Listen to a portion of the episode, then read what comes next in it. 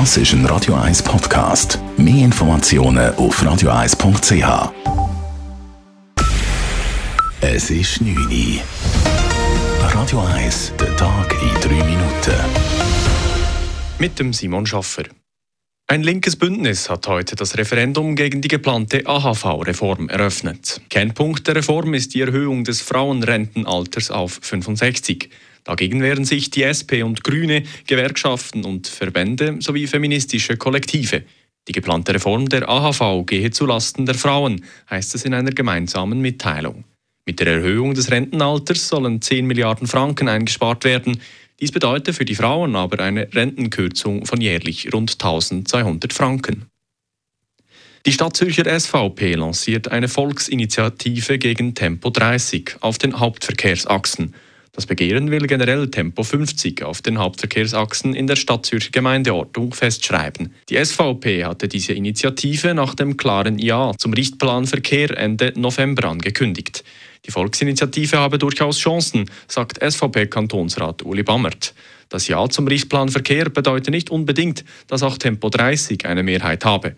Außerdem habe die Initiative im Gegensatz zum Richtplan einen ganz konkreten Fokus. Wir glauben durchaus, dass wir mit einem ganz klaren Fokus auf Tempo 30 werden Erfolg haben. Und zwar einfach darum, weil auch Leute, die kein Auto haben, die einfach Ruhe in ihrem Quartier, die können das auch bejahen, weil man will nicht mehr Verkehr ins Quartier und Tempo 30 auf Hauptverkehrsachsen wird zu mehr Verkehr in den Quartier führen. Für ein Zustandekommen der Initiative braucht die Stadt Zürcher SVP nun mindestens 3000 gültige Unterschriften.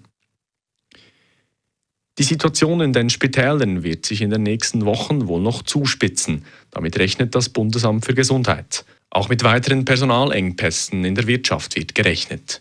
Die aktuelle rekordhohe Anzahl der Neuansteckungen von über 20.000 Fällen täglich habe sich zwar noch nicht in den Spitälern niedergeschlagen, die Belastung der Spitäler habe aber auch noch nicht abgenommen, sagt der oberste Krisenmanager des BAG, Patrick Mattis. Eine optimale Versorgung aller Patienten und Patientinnen kann daher weiterhin nicht gewährleistet werden. Und es ist davon auszugehen, dass die EPS-Belegungszahlen wieder ansteigen werden. Womöglich werde die Belastung aber nicht so stark steigen, wie dies bei der Delta-Variante der Fall gewesen sei, so Patrick Mattis weiter. Dies, weil die dominierende Omikron-Variante schnell verbreitet wird, aber tendenziell zu weniger schweren Verläufen führe. Belastbarere Daten zu Omikron würden beim BAG aber noch erwartet.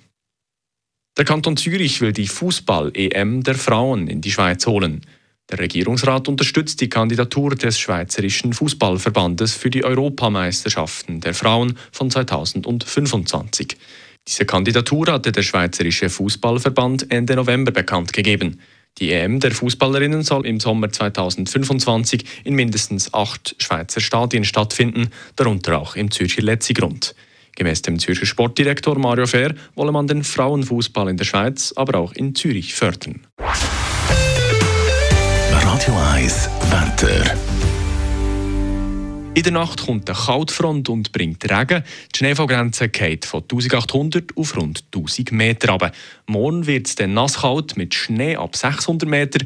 Durch den Tag kann es zu Aufhellungen kommen. Trotzdem gehen Temperaturen auf etwa 2 Grad. Das war der Tag in 3 Minuten.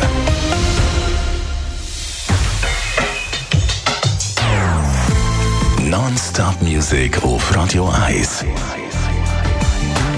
Die besten Songs von allen Zeiten. Non-Stop.